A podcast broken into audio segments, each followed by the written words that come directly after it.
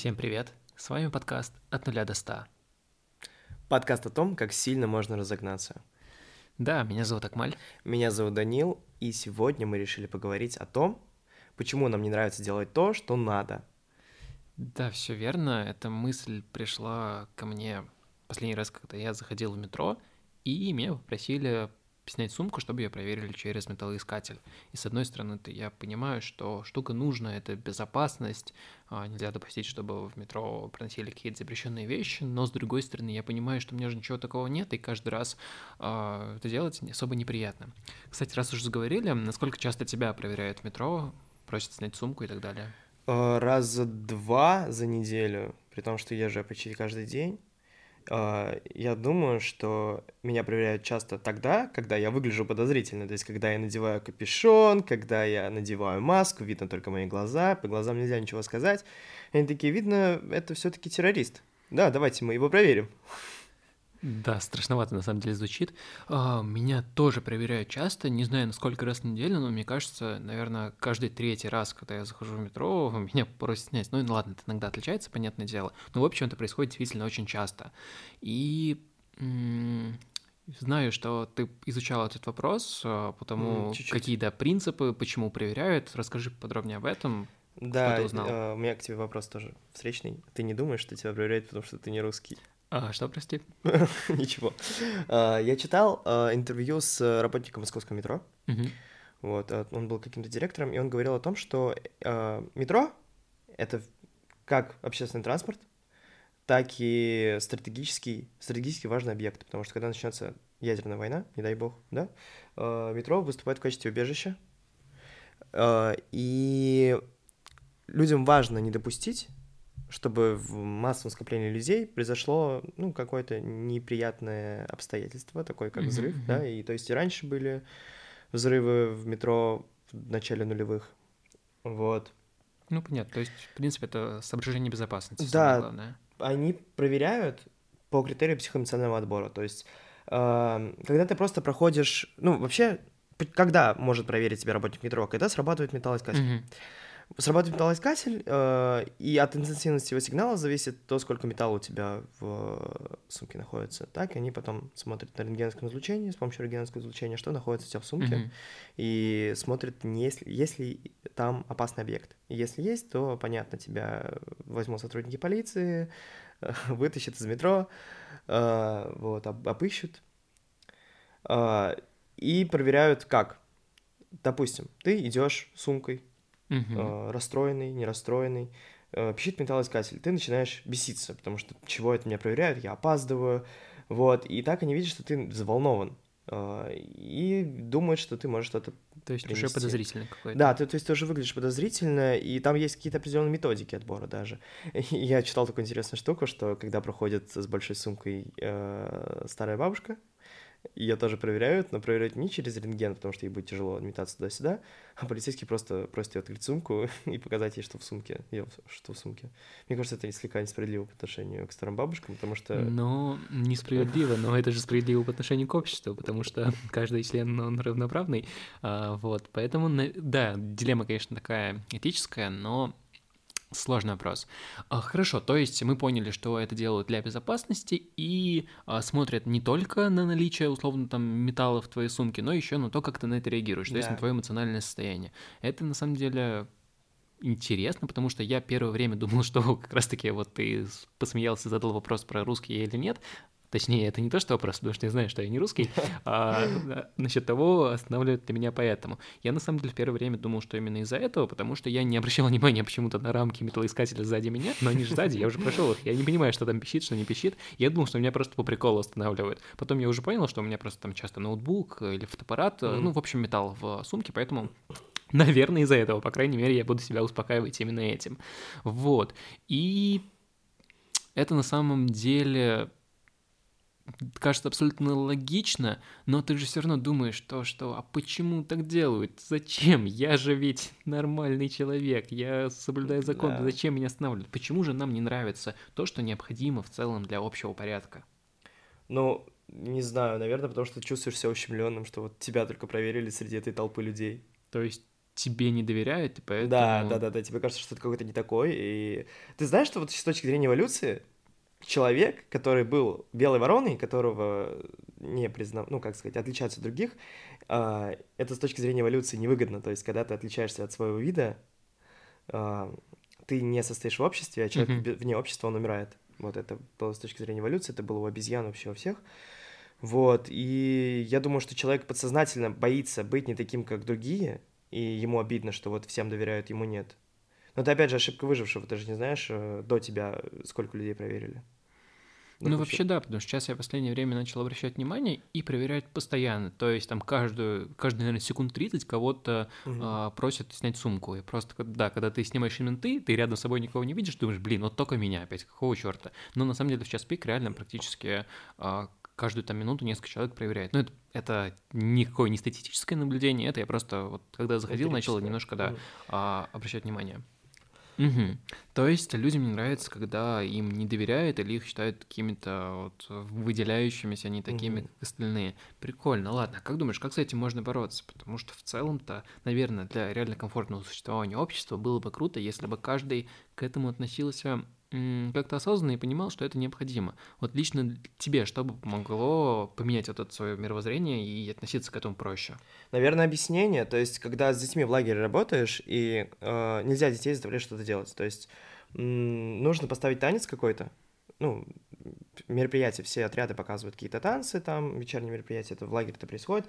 И некоторые дети не хотят, типа, зачем, я не хочу и так далее. И вот когда им объясняешь, зачем это нужно, они понимают, и они согласны, они сами этого хотят. То есть mm-hmm. мне кажется, что именно вот такой э, ликбез, да, устранение каких-то незнаний поможет нам понять, зачем это нужно. Mm, да, кстати, надо интересная вообще? мысль. Я еще сейчас подумал, возможно, это как-то связано с тем, что у нас в принципе, э, ну, мне кажется, в обществе не очень высокое доверие к правоохранительным органам, к проверяющим, каким-то контролирующим возможно. сферам. Вот, то есть мы боимся. Каждый раз, когда нас кто-то останавливает, э, у нас уже какое-то такое придет отношение и страх, что, блин, а реально, может быть, что-то подкинут. Но это понятное дело, что страх, ой, он ой, отчасти ой, обоснованный. Меня, кстати, ни разу такого не было. Ну, Ты в метро. не боялся? В метро нет. Ну, может быть, но тем не менее, такие случаи мы там слышали, видели, и это действительно страшно, потому что ты чувствуешь себя очень сильно незащищенным.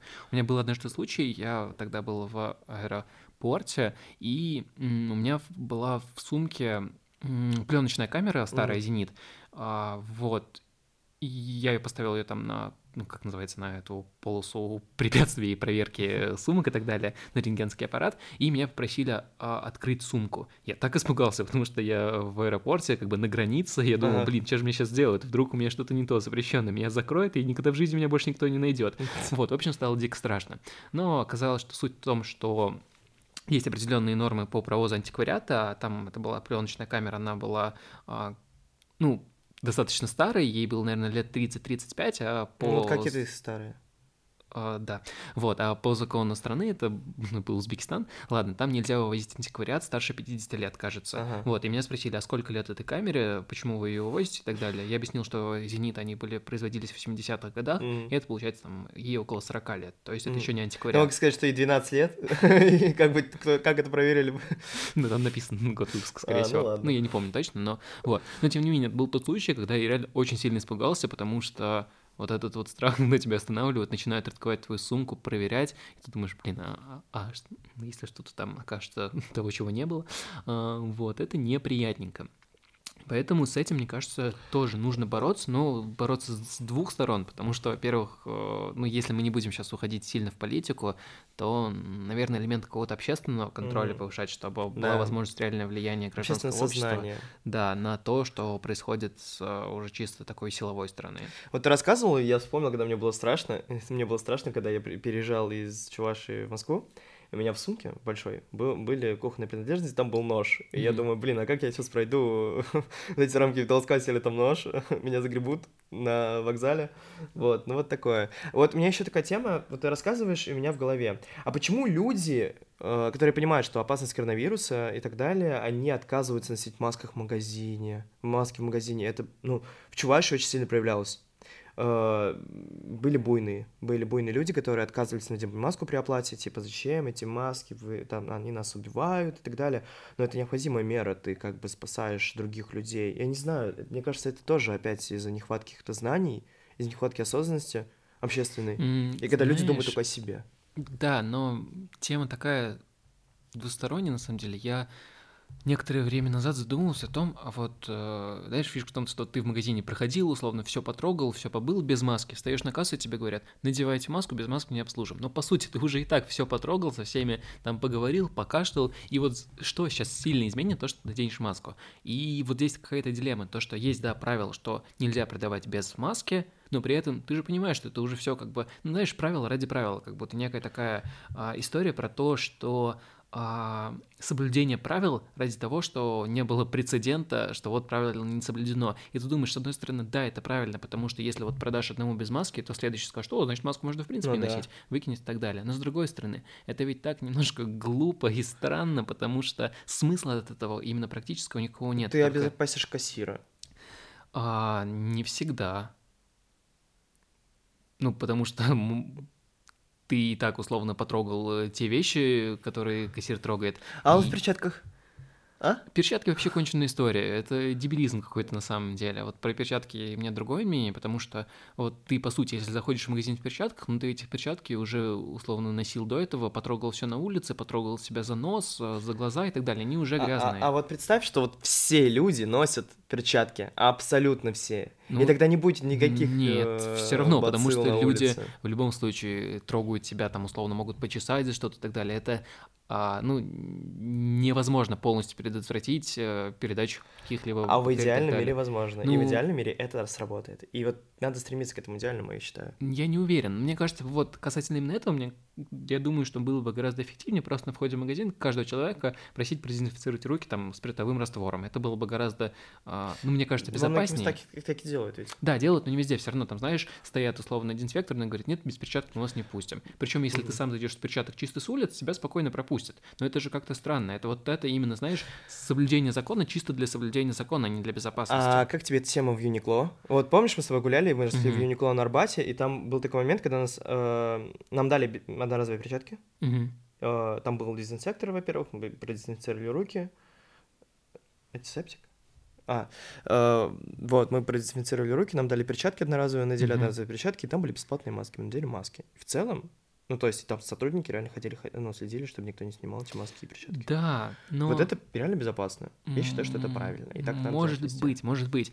Но все равно почему-то я, не, разумеется, нисколько не ученый, не медик и так далее, но мне кажется, что дезинфекция рук была бы более а, эффективна, нежели... Так она там и э, есть. Ну, там это комплексная мера, то есть... дезин- Нет, а там просто дезинфекция стоит как есть, но никто не говорит, то, что обязательно продезинфицировать. Ну, может быть, такие некоторые места есть, я вроде встречал какое-то время назад, но не везде. А вот если бы везде был принцип именно в дезинфекции рук при входе, а, мне кажется, меньше бы зараза распространялось. Мне кажется, стоит вообще всем взять и сделать вакцину. Э, Хороший, кстати, счет.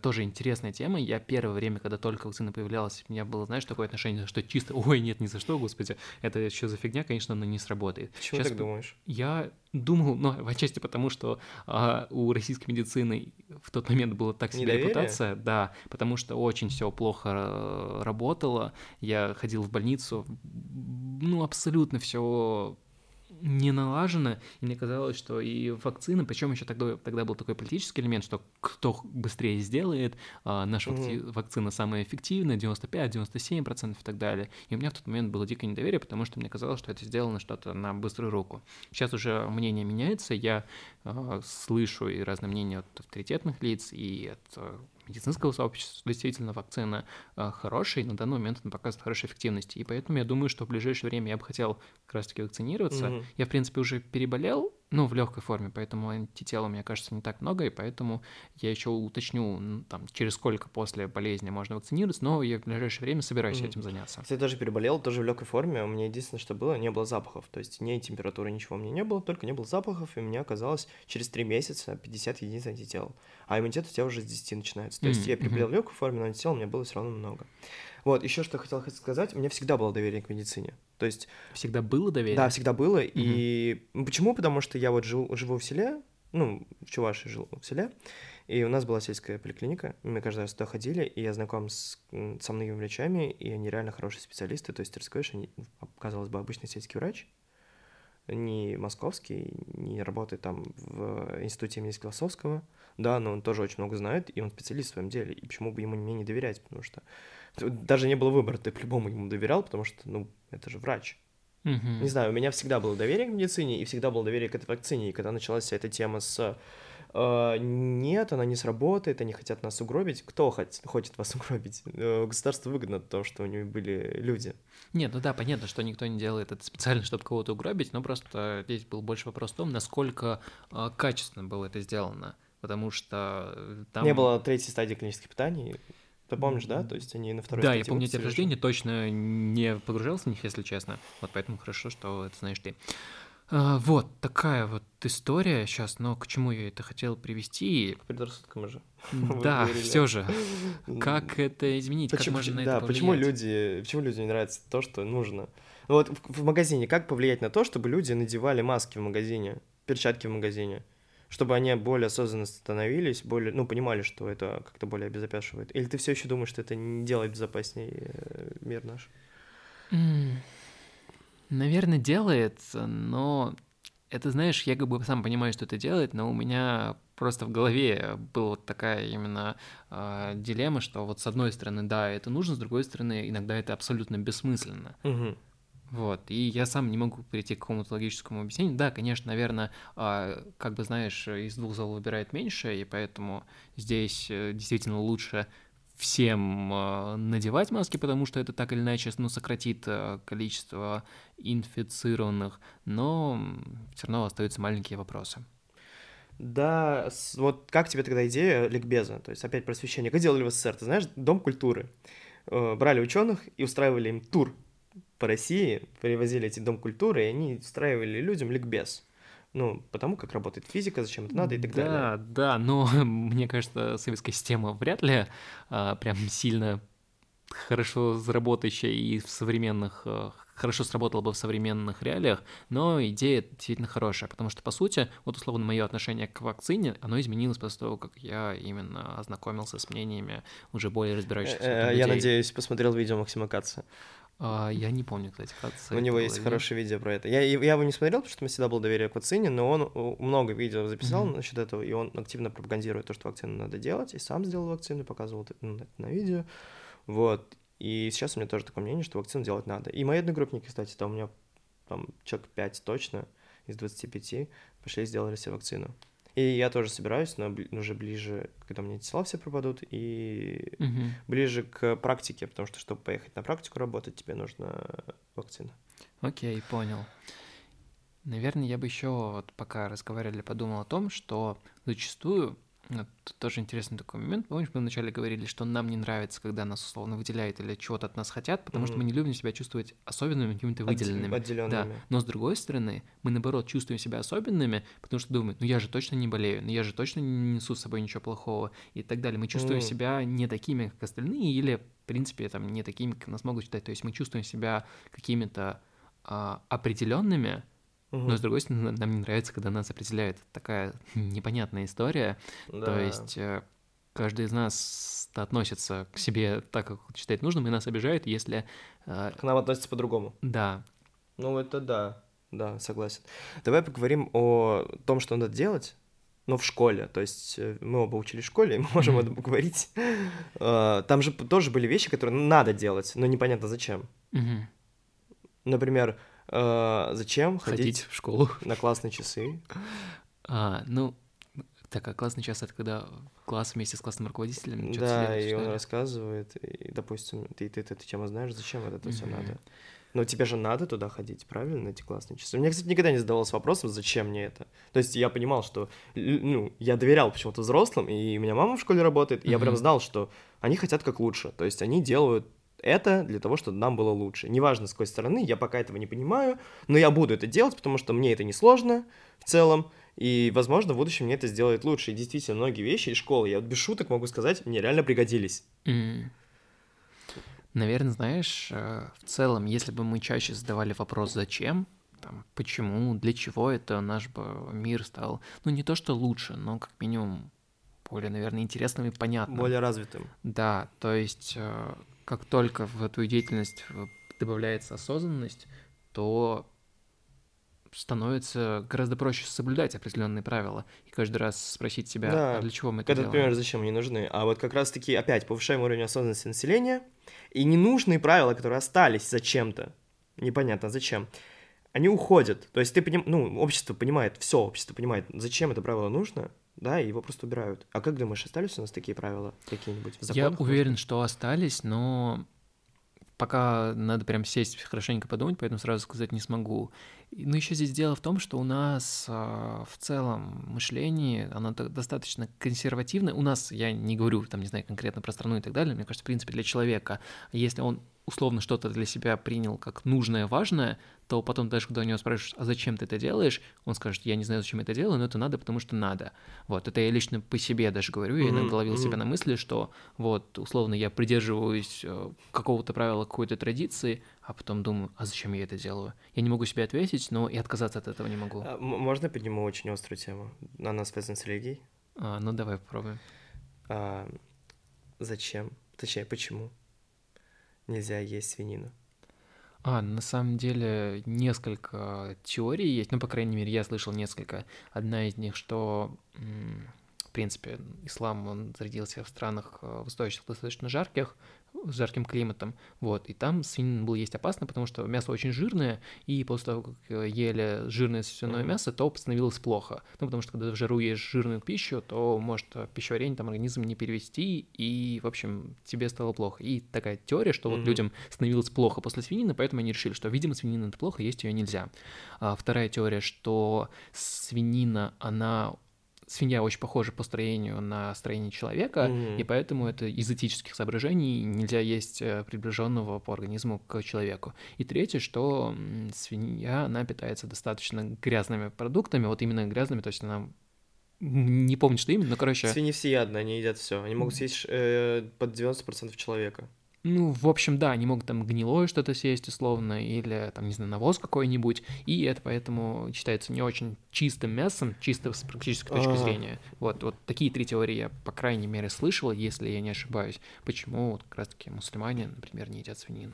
Кстати, у нас в Чувашии тоже, ну, я же причисляюсь больше к чувашам, к чувашской Мгм. культуре, и у нас тоже есть чистые и нечистые животные. И вот животные, у которых есть когти, ну, когти имеется в виду на лапах, Мгм. да, и у которых есть клыки, они считаются грязными животными, и их нельзя есть. М. Вот, те, у кого копыта, их есть можно. Я не, не уверен, что именно так, по такому признаку их делили, но, возможно, их делили тоже по тому, что они едят. То есть и волки могут Мгм. съесть гнилое мясо в целом. То есть падальщиков, да, есть. Ну, да, в целом. Тут пад- кошки, кошек нельзя есть, потому что они тоже могут съесть что-то такое чи- не- ну, грязное, да. Вот мне кажется, что у чувашей тоже пошло по такому же принципу, то есть как у мусульман. Мгм. Но они язычниками были все, всегда, до 1700 какого-то года, пока Петр Первый не пришел и насильно их не покрестил. Ну да, скорее всего, возможно, предпосылки были как раз таки на самом деле похожими, но потом уже с формированием религии, знаешь, люди придумали какое-то оправдание Ага. то или иное, или просто приняли это за данность. Но Мгм. на самом деле, наверное, действительно какие-то общие причины пошло все, может быть, от одного и того же. Хорошо, повышаем осознанность населения. Прям вот прям сейчас вот берем, повышаем осознанность населения, и вопрос такой встает: зачем сейчас не есть мясо свинины, свинины, свиньи? Зачем сейчас не есть свинину в данный период жизни? Блин, это, мне кажется, лучше к диетологам, к врачам обратиться. И к Вот. теологам, которые с- изучают религию, они уж могут сказать. Да, но сейчас, наверное, Просто потому что жирная пища, холесте- холестерин. Поэтому давайте запишем это в религию, Я, не я, будем я есть не знаю, я реально не знаю. Я не хочу есть свинину, но хотя так, мне достаточно сложно с этим история, потому что условно колбасу я ем, вот, а Это колбаса, это колбасе... конина, по большей части. Нет, в колбасе есть свинина по-любому, вот, но такая уж вот уж правда, колбасу действительно ем, и это, наверное, очень плохо, но вот такое вот дело, поэтому здесь, опять же, тоже история двойственная. Ну, отмечу, я, в принципе, не ортодоксальный а, мусульманин, я верующий, но просто не так сильно придерживаюсь э, канонов и так далее. Отступление. Акмаль, ты ел когда-нибудь бекон? Вот кусочек. С вами был подкаст от нуля до ста. Подписывайтесь, до свидания. Бекон, не знаю, не знаю, кстати. Я ел сухарики с беконом точно, но я оправдывал себя тем, что там химия, а не свинина, поэтому а, лучше испортить жизнь химией, но не свининой. Вот. А, ну, как-то так. А, такой вопрос. Вот мы начали говорить о том, почему люди не хотят делать то, что надо, и пришли к тому, что они просто низкий уровень осознанности, типа, почему это надо, они не понимают у себя в голове, и, типа, если повышать уровень осознанности, они будут понимать и соблюдать эти правила. А, важная ремарка. Когда мы говорим «они», себя мы тоже относим к этим людям, потому что мы абсолютно такие же. Да, все люди Вот, поэтому не думайте, что мы кого-то осуждаем. Мы говорим про себя. Не, не знаю, я осуждаю, но часть себя, то есть за какие-то вещи определенные. Ну вот, то есть повышаем уровень осознанности. И понимаем, зачем нужны эти правила, и начинаем их соблюдать. Так это работает? Да, и плюс к этому, если мы понимаем, что условно какое-то правило не нужно, мы стараемся... Ну, если это правило, знаешь, какое-то вот именно а, запрещающее, Закон о просветительской деятельности, Ну, например. например, да. Если мы понимаем, что какое-то правило, по сути, оно не делает нашу жизнь лучше, то мы можем от- действительно от него отказаться. Но это уже э, там, выбор каждого. С высоким уровнем осознанности, да. Ой, кстати, есть очень хорошая, очень хорошая история. Мне ее рассказывал преподаватель по БЖД. Мгм. Он э, эксперт, выступает экспертом на многих э, мероприятиях, связанных с безопасностью. Случилась беда. На одной из нефтегазовых компаний случилась беда, завалила человека. И когда спрашивают у его непосредственного начальника, э, как ты считаешь, насколько ты виновен в смерти этого человека, он говорит, я не считаю себя виновным, я все делал по инструкции. Мгм. И тогда ему задают вопрос, а что для тебя важнее, инструкция или жизнь человека? Ну, то есть, иногда можно этими правилами... е- Правила есть писанные, они есть везде, они есть всегда в нашей жизни. И э, на производстве тоже есть какие-то определенные правила. Но если тебе нужно нарушить это правило, чтобы спасти жизнь человека, то почему бы этого не сделать? Потому что жизнь человека А, ну, ценнее. двойная история. Просто если суть именно в реально в этих инструкциях, что они сделаны так, что по ним невозможно спасти человека, это проблема инструкций. Но просто я понимаю этого человека, что если бы он поступил по-своему, и человек бы все равно умер, ему бы сказали, ах ты дебил, ты почему инструкции не соблюдал? Это из-за тебя человек погиб. И тогда бы он стопроцентно был виновен, потому что это А, уже должностное нарушение. Хорошо, другая ситуация. Тоже мне рассказывал преподаватель БЖ, тоже эту историю. Он пришел сдавать тест э, в одну из частных лабораторий, то есть, ну, типа гемотеста, Хеликса, одной из так- таких, не знаю, что, где именно, рассказывает, я, говорит, сдаю тест. И в коридоре И провалил. на ресепшене сидит медсестра. Медсестра, она медик, то есть это же, ну, либо это просто наемный персонал в халате, да, Мгм. тоже возможно. Ну так вот, и человеку стало плохо. Там э, мужчина ему под 90 лет, то есть он очень старый, тоже пришел да- сдавать тест на ковид, ему стало плохо, у него поднялось давление, и он начинает бить себя в грудь, то есть чтобы м, давление увеличить, не знаю, как это работает, начинает сильно бить себя в грудь, но это ему не помогает, ему становится прям очень плохо, он чуть ли не задыхается. Но там негде, там стулья стоят, и там негде лечь, сесть и так далее. И э, вот этот преподаватель мой, он подходит к медсестре и говорит, человеку плохо, пустите его на диван, дайте ему воды. И она поворачивается с абсолютно холодным взглядом, смотрит на него и говорит, у нас не положено. Мгм. Он несколько раз к ней подходит, говорит человеку, человек сейчас умрет, пустите его, положите его на диван. Положите, у нас не положено. Да, у нас не положено. Вот, Если и- положить, будет положено. Да, именно так. Вот она показывает инструкцию и говорит, «Мы- у нас, у нас так делать нельзя, поймите. Потом не влетит, тут камеры стоят. И то есть, ну это же вообще, это верх неосознанности какого-то, если, так, если есть такое слово, тупизма, да? Это... Но это, мне кажется, тупизм правил. Ну, не то, что это даже, хотя тупиз- ты- тоже вот Если, если, то, если нарушение правил, ее что, уволит она пусть этого человека? наверное, просто нужно всегда еще объяснять, что человеческая жизнь всегда важнее, и если условно, ну вот в данном случае действительно, да, пример такой, что мне кажется, что никому бы не стало хуже, если бы на диван, не знаю, на кушетку какой-нибудь положили для человека, и здесь правилам действительно можно было пренебречь. Но здесь нужна какая-то, знаешь, э, важная грань, а, потому что, мне кажется, вполне можно предположить те ситуации, когда действительно нарушение правил может привлечь, а, повлечь более страшные последствия. Поэтому э, тут нужно более детально относиться к созданию с вами правил. Хорошо, какие? ну, то есть ты говоришь, вот ради спасения человеческой жизни э, мы нарушим правила, это придет к более летальным последствиям. Каких, например? Ну, вот я просто представлю, представляешь, вот э, инженеры на какой-то атомной станции. Так. Вот они в, э, там вдвоем с напарником сидят, следят за реактором. Напарнику стало плохо, и условно инструкция у первого не покидать свой пост.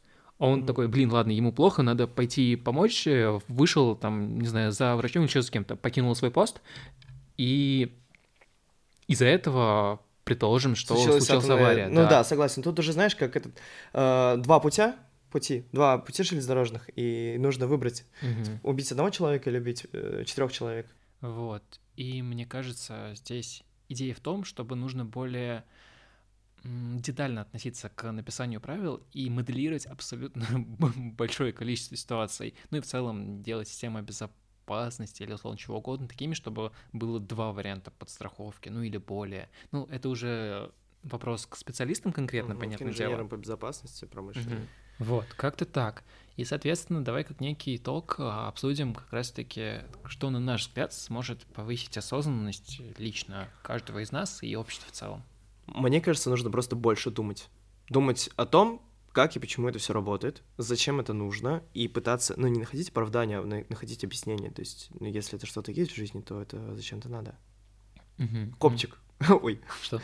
Зачем нам нужен копчик? Да, если звезды зажигают, да, значит, это кому-нибудь нужно. А, согласен. Наверное, я бы, как уже говорил некоторое время назад, нужно стараться больше задавать вопросы, как э, методика 5 почему, чтобы докопаться до истины. Кстати, я не слышал о ней. Что за вопрос? 5 почему? Ну, условно, у тебя есть какое-то явление, не знаю, или просто какая-то проблема, ты должен ты говоришь, я не люблю свою работу. Казалось, вот она проблема, но можно докопаться глубже. Ты спрашиваешь, а почему я не люблю свою работу? Условно, потому что а, у меня каждый день стресс. А почему у меня каждый день стресс? Потому что у меня начальник. Да, допустим. снова задаешь вопрос, потому что на меня орет начальник. Думаешь, а почему, почему? на меня орет Потому что начальник? я плохо работаю. Ну, условно, может быть. И, в общем, так продолжать задавать вопросы ага. на каждый из ответов, чтобы понять, что же является первоисточником. Очень вот, классная методика. вот. И это можно абсолютно здорово. к чему угодно отнестись. Условно, угу. слышишь там, не знаю, какую-нибудь новость, а, там кто-то ввел санкции. Ты спрашиваешь, а почему это ввели? Ищешь, узнаешь информацию, видишь это, потом спрашиваешь, ну а почему это произошло? И, в общем, так... Докапываешься до истины. Да. Это очень здорово, это очень классная методика, мне кажется, она поможет нашим слушателям, если не дошли до этой части подкаста. Да, жалко, что у нас нет слушателей, потому что...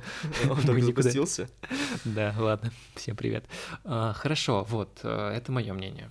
Да, мне я полностью согласен с тобой. Угу, окей, тогда, Тань, спасибо тебе, спасибо разогнал тему. Вот, друзья, если вы нас слушали, то спасибо вам, Дань, тебе тоже спасибо. А, в общем, продолжаем работать. Возможно, мы уже появимся на какой-то на, площадке. На Яндекс Музыке, на ВК. Если нас подкасты? Да. Скорее всего, нет. Но тем не менее, мы стараемся для вас. И не унываем. Что самое Хорошего дня. Желаем вам больше думать, больше а, задавать вопросы. Хорошего дня, приятного аппетита и хорошей продуктивной работы. С вами был подкаст от нуля до 100. Разгоняемся, но не сгоняемся.